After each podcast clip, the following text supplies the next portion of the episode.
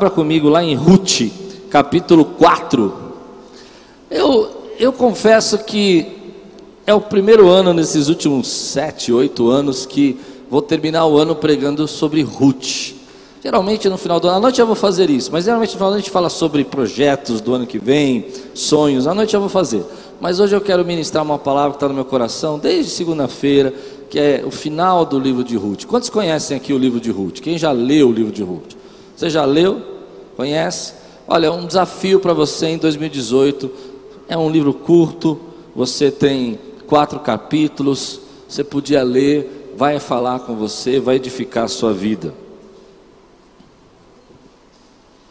Diz assim a palavra de Deus, capítulo 4, versículo 13 a 17. Vamos levantar nossa Bíblia bem alta assim, vamos dizer: Essa é minha Bíblia. Eu sou o que ela diz que eu sou. Está muito bagunçado isso. Espera aí, de novo. Vamos reger esse coral. Essa é minha Bíblia. Eu sou.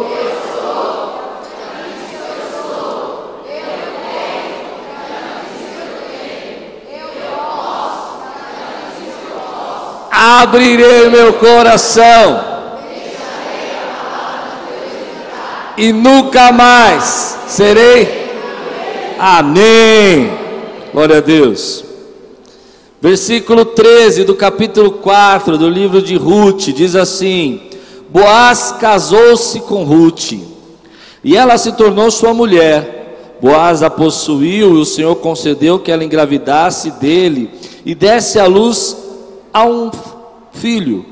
As mulheres disseram a Noemi: Louvado seja o Senhor que hoje não a deixou sem resgatador que o seu nome seja celebrado em Israel. O menino dará a você nova vida e a sustentará na velhice, pois é filho da sua nora, que a ama e que é melhor do que sete filhos para você. Noemi pôs o menino no colo e passou a cuidar dele. As mulheres da vizinhança celebraram seu nome e disseram: Noemi tem um filho, e lhe deram o nome de Obed. Este foi o pai de Jessé pai de Davi. Vamos orar? Senhor, fala conosco nessa manhã, alimenta nossa alma, trata o nosso coração. Que venha, Senhor, o teu espírito, porque sem ele eu não posso pregar. Que ele seja aquele que vai conduzir a palavra que cada irmão aqui que está aqui hoje nessa manhã precisa ouvir da tua própria voz, em nome de Jesus. Amém. Quantos precisam de uma palavra de Deus hoje aqui? O livro de, de Ruth é um livro que eu acho particularmente muito lindo, porque é um livro de superação. Eu gosto de história de superação. Eu gosto de história de virada. Eu gosto de história que a pessoa começou de um jeito, estava perdendo de 10 a 0 e de repente virou tudo e a vida foi celebrada. Eu me alegro, por exemplo, essa semana um irmão olhou para mim e disse assim: Pastor, a minha esposa disse que faz três meses que nós estamos envolvidos na igreja e, e, esse irmão era ativo numa outra igreja, mas ela disse que em três meses eu cresci o que eu não cresci em três anos. Eu gosto disso. Eu gosto de ver crescimento. Eu gosto de ver pessoas sendo transformadas. Eu gosto de ver pessoas sendo avivadas. Quantos gostam disso, querido? E a história de Ruth ela começa de uma forma muito triste. Deixa eu só lembrar você o começo da história. Havia fome em Israel e Noemi foi morar em Moabe, junto com os moabitas, e ela vai com a sua família para lá. E é interessante que há uma grande tristeza, um período de, de perdas enormes na vida dessa mulher. Ah, o seu marido morre, seus dois filhos morrem, e ela foi para buscar entre os moabitas paz, segurança, fidelidade, alegria, prosperidade, e na verdade ela encontrou tristeza e desgraça. Saiu de uma situação de conflito, que era fome, e foi para uma outra situação e acabou ficando com mais problemas. E aí ela decide voltar para a terra dela, ela decide voltar e as suas noras começam a discutir ali o que vai acontecer. Uma delas fica, uma delas fica em Moab, mas a outra, que é Ruth, ela fala um dos versículos que eu acho muito bonito em casamento, nós usamos, e as pessoas não sabem que é uma, uma nora falando para a sogra, né? Que diz assim: Olha, o seu Deus será o meu Deus, e aonde você for eu irei. Coisa bonita, é uma aliança profunda. E elas voltam então para Jerusalém, mas elas não sabem, para Israel, mas elas não sabem que vai acontecer da vida delas. E Noemi está tão amargurada que ela muda até o nome dela. Ela chama Mara, amarga. Esse é o significado. Ela está com a vida destruída, mas Ruth está ali, na fidelidade, no amor. E aí começa um processo de reconstrução, de restauração. A Bíblia usa o termo de resgate. Há um processo de serem resgatadas. Querido, eu quero dizer algo para você logo no começo dessa mensagem. Deus tem resgates da nossa vida. Deus tem coisas que Ele pode resgatar resgatar. A história delas começa com um déficit. O que é o déficit? Está no negativo. Tudo o que tinha que acontecer na vida dela foi sendo negativo, foi sendo ruim. E é uma história triste, mas eu vejo que muitas pessoas já passaram por esses problemas de olhar para a sua vida e falar: olha, eu tive um período de perdas, eu tive um período de problemas, eu tive um período de situações difíceis, eu estou em déficit, eu não consegui cobrir a minha conta, não consegui cobrir as minhas despesas, eu não consegui ter condição de prosperar. Esse ano ficou quase zero a zero ou ficou no prejuízo, e as pessoas ficam preocupadas com isso. Mas olha, olha o que a história está dizendo para nós, é por isso que eu quero pregar isso hoje, nesse final de ano.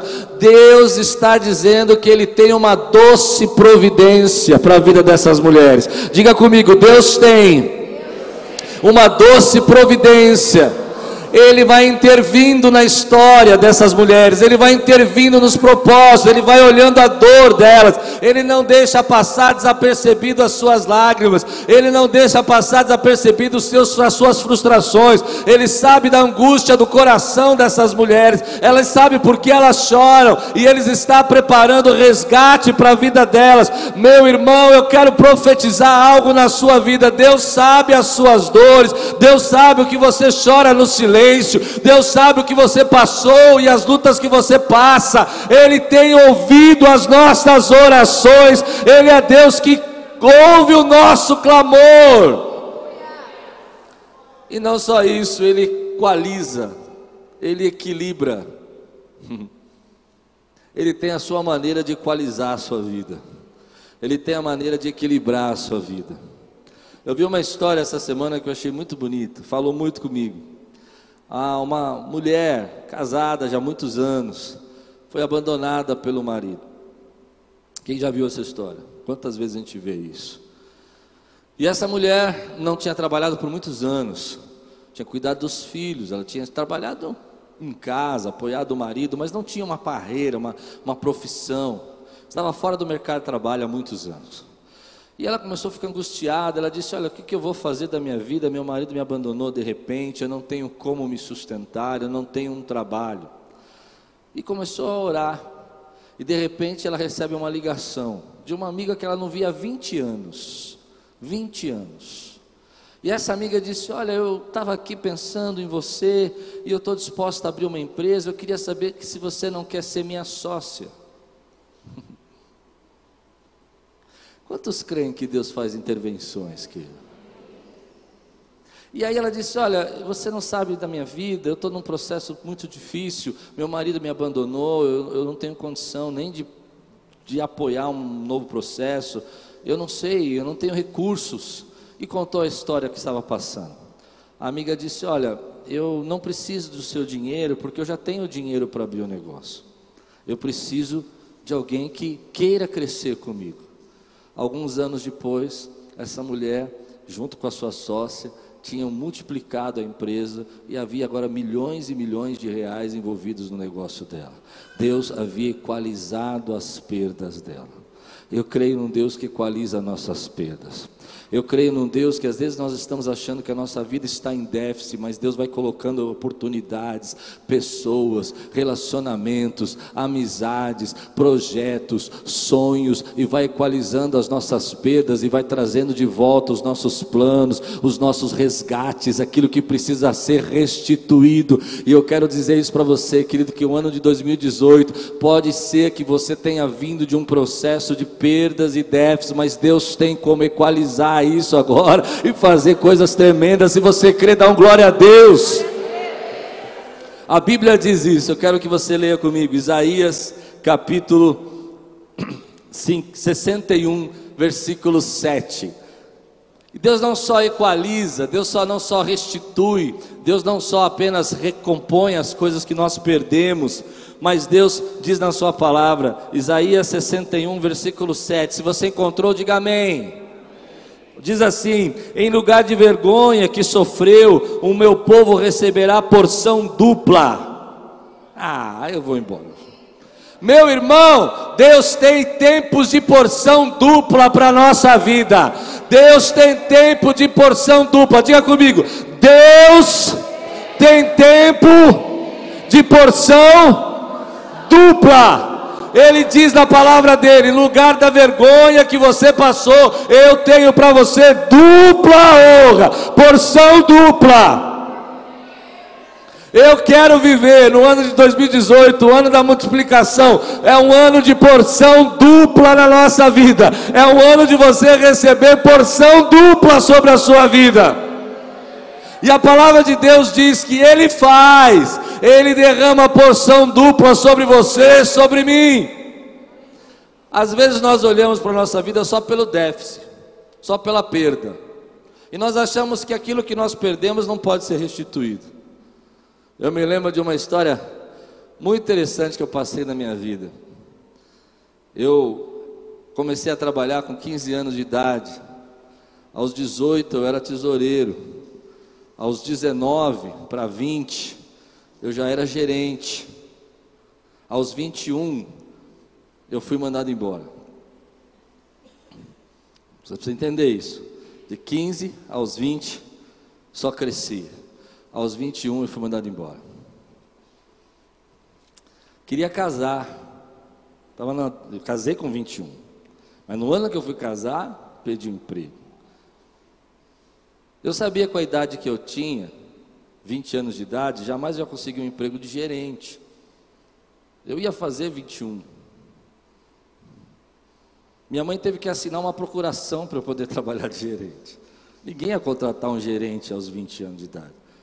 Podia ser um fenômeno. O pessoal falava: quem é você? então, falei: agora não sei o que eu vou fazer. Me lembro como se fosse o dia de hoje. Minha mãe corta um pedacinho de jornal desse tamanhozinho assim, um, um anúncio. Precisa-se de auxiliar de tesouraria. Você entendeu o que eu vou dizer? Eu fui gerente. De gerente eu fui tesoureiro, certo? Antes. Antes eu auxiliar. Eu estava voltando três cargos para trás. Três. Eu não fui feliz para isso, fui muito triste. Era uma filha gigante. Comecei a trabalhar. Fui contratado. Até o gerente disse: Mas você vai aceitar um cargo tão baixo? Eu falei: Com a minha idade, o que, que eu vou fazer? Ele disse: É, é melhor você aceitar e começar de novo. Três meses depois, aquele homem me entrega um papelzinho. No papel dele está escrito 133%. Eu não sabia o que era aquilo. Não tinha ideia do que ele queria. Eu disse, mas o que, que isso significa? Ele disse, isso é para você. Eu disse, mas para mim o que? Um papel escrito 133%. Isso é para você. E ele disse, esse é o seu aumento de salário. Deus equaliza as suas perdas. Deus equaliza as suas perdas. Ele já equalizou na sua vida perdas, ele continua resgatando, restituindo, restaurando. A história de Ruth é essa história de restauração. Alguém que teve perdas enormes na sua vida, mas Deus olhou, se atentou a tudo, a tudo, escute, a tudo que acontece na sua vida não passa desapercebido por Deus. Quantos podem dizer amém por isso? Se você não crê, olha o que diz o Salmo 56, versículo 8. Leia comigo. Salmo 56, versículo 8. Se você encontrou, diga amém. Salmo 56, versículo 8. Registra tu mesmo o meu lamento, recolhe as minhas lágrimas em teu odre Acaso não estão anotadas em teu livro? Meu irmão, o salmista Davi está dizendo aqui para nós que Deus registra o nosso lamento, Deus registra as nossas lágrimas, marca no livro dele aquilo que acontece na tua vida. Ele sabe, meu irmão, o que você passa, ele sabe o desejo do seu coração, as angústias da tua alma, e ele intervém na sua vida. Eu creio que Deus tem coisas grandes e poderosas, porque ele sabe das minhas lágrimas lágrimas, Ele sabe das minhas dores, Ele sabe dos meus choros e Ele ouve as nossas orações. Deus sabia o que estava acontecendo com Ruth, e Deus sabe o que está acontecendo comigo e com você. E se você crê, dá glória a Deus, porque Ele enxuga as suas lágrimas. Por que Deus registra as nossas lágrimas?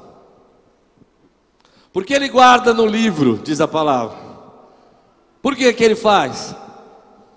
Nós perdemos a fé às vezes. Nós deixamos de acreditar que Deus pode fazer as coisas. Nós choramos, nós entramos no nosso quarto e ficamos em silêncio, e nós dizemos: Deus, tu sabes como eu gostaria que isso fosse diferente mas a gente começa a desacreditar que pode ser diferente, nós começamos a achar que Deus não está fazendo nada, ou que Deus simplesmente esqueceu de nós, mas a Bíblia diz que Ele registra as suas lágrimas, Ele sabe, porque Ele tem um plano, Ele tem um propósito, e o que acontece com você, o que acontece com você, importa para Ele também. Para mim é muito forte isso.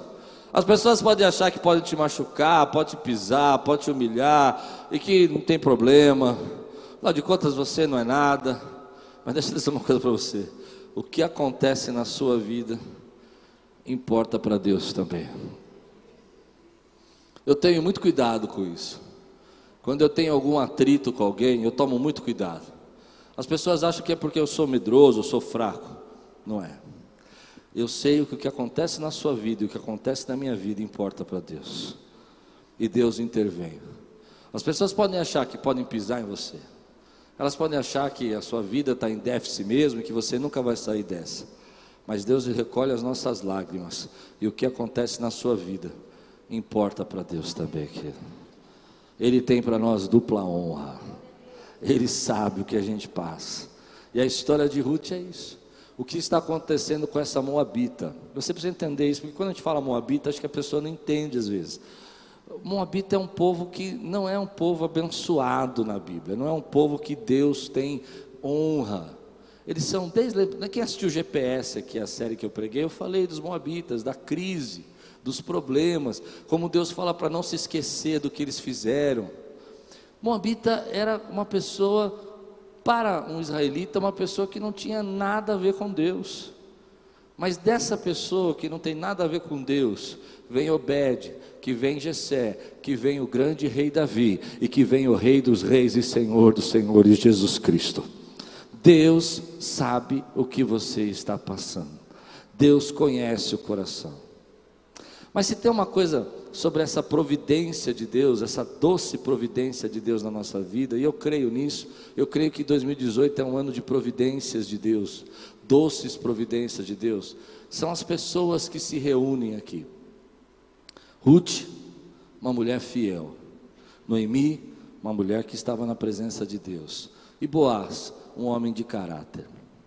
São três personagens que é difícil você encontrar isso num texto bíblico, onde as pessoas se reúnem e são pessoas boas, são pessoas que têm um propósito, são as pessoas que te levam para o seu destino. Quando eu li esse texto, algo veio no meu coração, muito simples. Em alguns momentos da minha vida e da sua vida, Deus vai unir você a pessoas que são boas. Nós vivemos um tempo onde as pessoas estão muito desacreditadas, as pessoas acham que elas estão sozinhas, as pessoas acham que elas não podem confiar em ninguém, as pessoas não têm uma palavra de encorajamento, nós não temos uma palavra de, de ânimo para as pessoas, uma palavra de cura para as pessoas. Nós ouvimos muitas críticas, ouvimos muitas pessoas, inclusive pelas redes sociais, as pessoas são agressivas demais. Deus vai colocando pessoas e vai unindo pessoas que vão abençoar e que vão levar você ao seu propósito. Para mim, isso é igreja. A igreja é um ajuntamento de gente que passa por perdas e passa por vitórias. Mas quando essas pessoas se unem com o propósito de adorar a Deus, quando essas pessoas se unem com o propósito de servir a Deus, o destino dessas pessoas é mudado. Aquilo que era para ser levado às pessoas aonde elas não poderiam chegar, elas vão chegar por meio de pessoas que vêm para abençoar.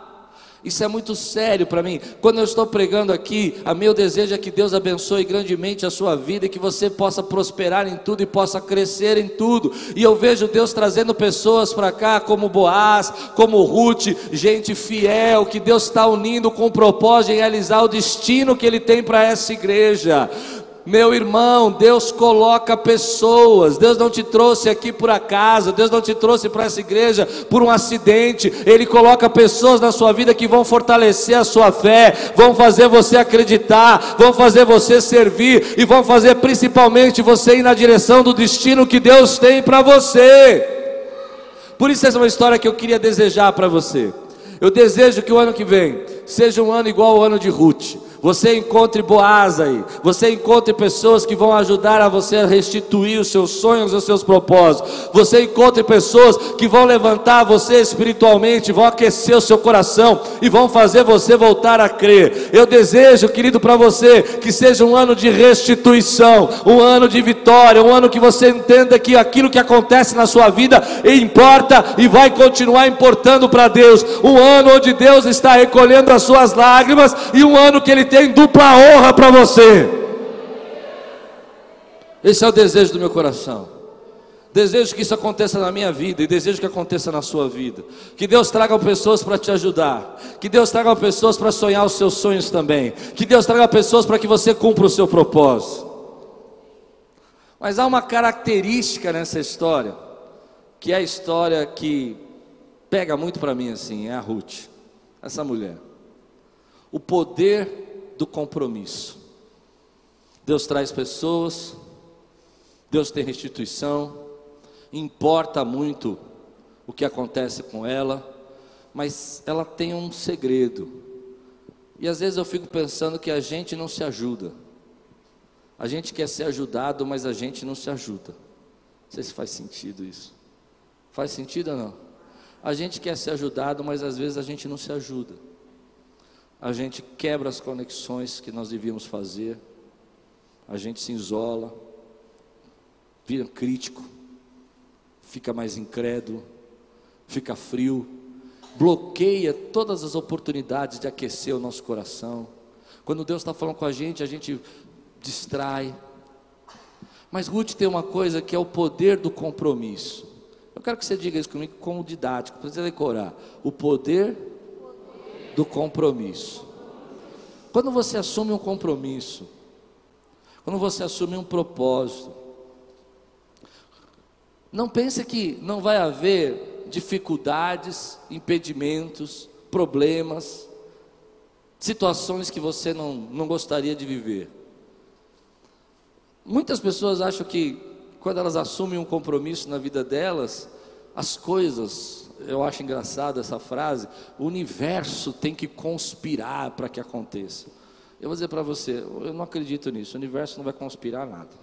O universo está lá, cuidando das estrelinhas dele, o solzinho está brilhando, está girando. Eu acredito nisso, não vai conspirar. Mas se você assume um compromisso, o seu Deus será o meu Deus, e por onde você for, eu irei. Essa mulher não sabia de resultados, ela não sabia se ia conseguir resgatar ou ajudar a sogra dela. Você precisa entender que uma, Noemi não podia fazer nada por ela. Noemi era uma senhora, não podia gerar filhos, então não poderia casar. Ela não tinha como ser resgatada. Noemi, a sogra, ela não tinha como ser resgatada, ela não tinha bens, ela tinha saído na fome e voltado na pobreza, não tinha recursos. Ruth não sabia o que ia acontecer com a vida dela. Noemi diz para ela: Olha, volte para os seus pais, volte para a casa deles e cuide da sua vida. E ela disse: Aonde você for, eu irei. Algumas pessoas querem ser abençoadas, mas não entendem o poder do compromisso. Deus olha para a nossa vida, as suas lágrimas importam, o que você passa importa, Ele tem a graça abundante, a providência amorosa, mas você precisa ter o compromisso. Hum. Vamos ser sinceros? Posso falar sem filtro? Como anda o seu compromisso com as coisas de Deus?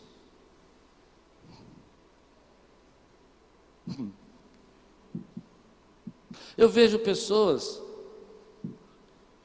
que acreditam, eu vou dizer para você, que a igreja vai gerar um compromisso para você com Deus. Eu não acredito nisso. O compromisso é seu. A igreja apoia, a igreja sustenta, a igreja anima, a igreja levanta, como eu falei agora há pouco. Mas a igreja não pode assumir o compromisso que é seu. O compromisso é de Ruth. Deus honra o seu compromisso. Deus honra quando você assume o um compromisso, por exemplo, que o ano que vem não importa as coisas materiais que Deus vai te dar, mas importa sim as transformações espirituais que Ele quer fazer na sua vida. No ano que vem você vai ser uma pessoa internamente, por dentro, diferente, porque há um poder de um compromisso que você está assumindo com Ele. E quando você assume um compromisso com Ele, então aí sim Ele pode resgatar as tuas lágrimas, Ele pode restaurar a sua dor, equalizar as suas dívidas, porque você tem um compromisso com Ele. Às vezes nós não percebemos isso, mas nosso compromisso é até um certo ponto. Até um certo ponto. Eu sou pastor há muitos anos, eu, eu já aprendi a lidar com isso, porque o ser humano é assim. Quando as coisas estão boas, ele tem um compromisso. Quando as coisas estão ruins, eu vejo casamentos assim. Eu vejo os idosos sendo tratados assim. E não precisa ser muito idoso, não. Se você está dando fruto, você é bem tratado. Se você não está, se você tem como ajudar, você é amado. Se você não tem, querido, compromisso é compromisso. Compromisso é você dizer: Eu acredito que nós temos uma aliança e que nós podemos estar passando por um período de turbulência, mas Deus tem um propósito e Ele está vendo as nossas lágrimas. E a nossa família vai ser restaurada, a nossa casa vai ser abençoada. Deus vai começar um tempo novo, porque Ele tem restituição e resgate para a nossa vida. Quando as pessoas casam, recém-casados, recém-casados, é interessante que se a chavinha da cabeça dele não muda, ele não assume o compromisso com a família dele. Ele vive como um solteiro. Não sei se dá para entender isso. Ele sai de casa, vai morar com a pessoa, mas a atitude dele não é de uma pessoa casada, porque ele não assumiu o compromisso dele. Às vezes isso acontece quando o filho nasce. Aí o filho nasce, ele fala: ah, agora eu tenho que cuidar porque eu tenho um filho. Mas às vezes nem quando o filho nasce, o filho nasce, ele não tem um compromisso. E por isso nós não somos muitas vezes abençoados, porque existe o poder derramado por Deus de quando você assume um compromisso com as coisas de Deus. Quando você assume um compromisso com as pessoas que você vê, que você se relaciona, com o seu trabalho. Às vezes as pessoas chegam para nós e elas dizem assim: Eu queria ser abençoado, mas elas não têm um compromisso com a igreja, elas não têm um compromisso com Deus. O que eu acho bonito nessa mulher é que Ruth assume um compromisso. E ela vai até o extremo da vida dela para cumprir o compromisso. No ano de 2018, qual é o compromisso? Essa é uma simples pergunta que eu quero fazer para você. É uma simples questão, só para você pensar. Qual é o compromisso que você precisa assumir com Deus? para que a tua vida seja completamente diferente. Quantos entendem o que eu estou pregando aqui? Ele enxuga, ele tem dupla honra, ele sustenta, o que acontece com você importa para ele, mas você precisa assumir o um compromisso com ele. Esse compromisso é muito difícil. Às vezes vem pessoas contra nós, vem pessoas que, que não entendem o que nós estamos assumindo. Eu vejo hoje essas crises que algumas pessoas estão passando, porque elas não conseguem se firmar no seu compromisso. Entenda isso que eu vou dizer. Quando você assume um compromisso com Deus, Deus assume um compromisso com você também. Quando você assume um compromisso com Deus, Deus responde a essa ação, essa atitude de quem tem um compromisso com Deus. Eu disse uma coisa outro dia aqui que ficou meio esquisito. Não é a igreja que gera santidade. E eu percebi que algumas pessoas não entenderam o que eu disse, mas eu vou explicar. Santidade é a ação do Espírito Santo. Eu posso te lembrar da santidade mas o Espírito Santo que habita dentro de você está o tempo todo lembrando para você do compromisso que você tem com Ele. Eu não estou 24 horas com você, a igreja não está 24 horas com você, mas eu tenho certeza que o Espírito Santo te lembra o compromisso que você tem que ter com Ele.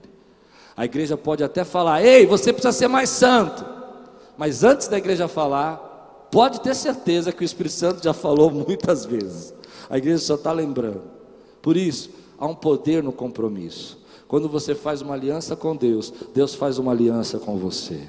Quando você coloca a sua vida na presença dEle, Ele vai começar a restaurar a sua vida e vai transformar a sua vida. Há muitos anos atrás, eu assumi um compromisso com Deus de ser um pastor. Não pense que não houve tantas vezes que eu pensei em desistir. Não pense que não houve momentos na minha vida que eu falei, ah, eu acho que eu não dou para esse negócio de pastorear, não. É muito difícil isso aí.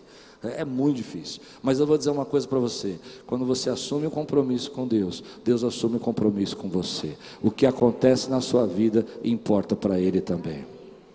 Quantos recebem essa palavra hoje?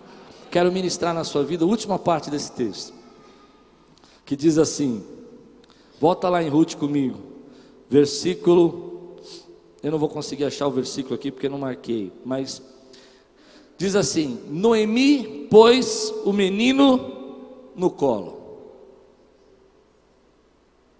Noemi pôs o menino no colo e passou a cuidar deles. As mulheres da vizinhança celebraram o seu nome e disseram: Noemi tem um filho. Amado irmão, essa você precisa receber, abrir seu coração. O que Deus vai pôr no seu colo em 2018? O que Deus tem para colocar no seu colo em 2018? Veja bem, essa mulher não tinha esperança, ela não tinha resgate, ela não tinha restituição, ela não tinha como ter um filho. A Bíblia está dizendo uma palavra profética aqui: Noemi pôs o filho no colo. Ela não tem como ter filho, o filho é de Ruth, mas Deus está dizendo: Ei, eu estou colocando no seu colo coisas que você não podia imaginar que poderiam acontecer na sua vida. Deus tem coisas para colocar no seu colo, porque você assumiu compromisso com Ele. Eu quero profetizar hoje nesse lugar, e se você quiser receber, receba, porque eu creio que Deus está falando comigo e com você. Em 2018 tem propósito de Deus que você vai segurar no seu colo. Para mim, o menino no colo foi a palavra que mais me tocou. Sabe, você está passando por tantas déficits, você está passando por tantas perdas, mas você mantém o seu compromisso, e a doce providência de Deus continua sustentando você. E chega uma hora que aquilo que Deus tem para você, Ele põe no teu colo. Você vai segurar, vai segurar o propósito de Deus. Eu não estou falando só de coisas materiais, não. Estou falando de coisas espirituais também. Propósitos que Deus tem na sua vida espirituais. Você vai segurar. Você pode achar que passou o tempo. Você pode achar que você não tem idade mais para isso. Você pode achar que você não tem condição de fazer. Mas a Bíblia diz que Noemi segurou o filho no colo. Palavra de Deus muito simples para mim e para você. Nós sofremos, nós passamos por lutas, nós mantemos o nosso compromisso e em breve, em breve, estamos muito perto de segurar propósitos de Deus no nosso colo. Eu desejo para você e para mim que 2018 você possa viver isso: restauração, resgate, restituição, mas principalmente o propósito que Deus tem para a sua vida, o chamado que Deus tem para você, o destino que Deus tem para você, você possa segurar no colo. Que o seu compromisso seja a marca, a aliança de que Deus vai colocar no seu colo os propósitos que Ele tem para a sua vida. Eu não sei se você já viveu isso na sua vida, mas creio que todos nós já vivemos algum momento da nossa vida que Deus colocou um projeto, um propósito, um destino no colo de cada um de nós aqui. E você não acreditava que aquilo podia acontecer. A sua vida estava em déficit. Eu não terminei a minha história.